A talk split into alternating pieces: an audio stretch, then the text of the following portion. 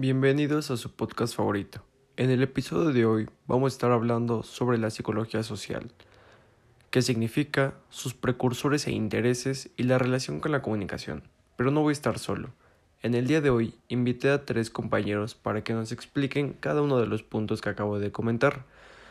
Nuestros compañeros son Joshua Alejandro Santos Falfán, Kevin Gabriel Arcón y Joshua Isaac Jiménez Rojas. Comenzamos.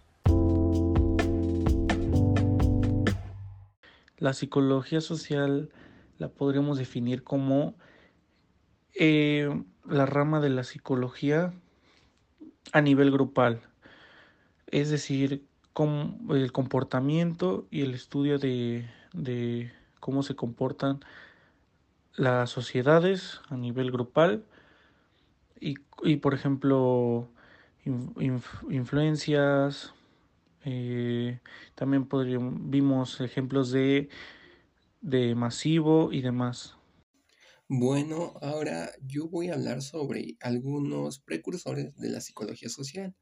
Empezamos con Emilio Durkheim, que fue un sociólogo positivista vinculado a los orígenes de la sociología en Francia. Otro más, Kurt Lewin, padre de la psicología social experimental. Eh, también una psicóloga social eh, llamada Caroline Good Sheriff, que hizo investigaciones sobre temas como conflicto intergrupal, como también de prejuicios e identidad de género. Y uno más, Charles Cooley, la autotoría del espejo es sin duda un concepto más famoso de Curry y ha sido ampliamente aceptado por psicólogos y sociólogos.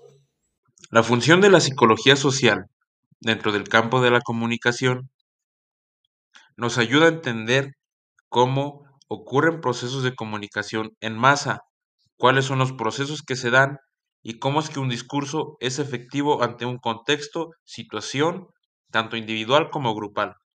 Por lo tanto, podemos decir que en función, la psicología social nos ayuda a tener un mejor manejo del discurso a utilizar según nuestro contexto, la persona con la que hablemos o el entorno donde nos encontramos, ya que como comunicólogos debemos ser expertos en el tema de poder cambiar, manipular y adaptar un discurso a una situación en específico. Para concluir, podemos decir que la psicología social es darnos cuenta de cómo el ser humano cambia de pensamientos, sentimientos y demás cuestiones psicológicas y físicas a cuando está solo o cuando se encuentra con un grupo de gente que puede influir en sus decisiones. Me gustaría comentar que la clase de psicología social me ha servido para darme cuenta de que la gente cambia o se deja influir cuando esté en público. Y no digo que esté mal, sino que creo que podemos cambiar como sociedad o como personas para ser la misma a cuando estamos solos, a cuando estamos acompañados, para no intentar quedar bien con las demás personas y seguir lo que dicen. Espero que este capítulo les haya servido para entender un poco más acerca de la psicología social y cómo es que la entendemos desde nuestro punto de vista. Gracias.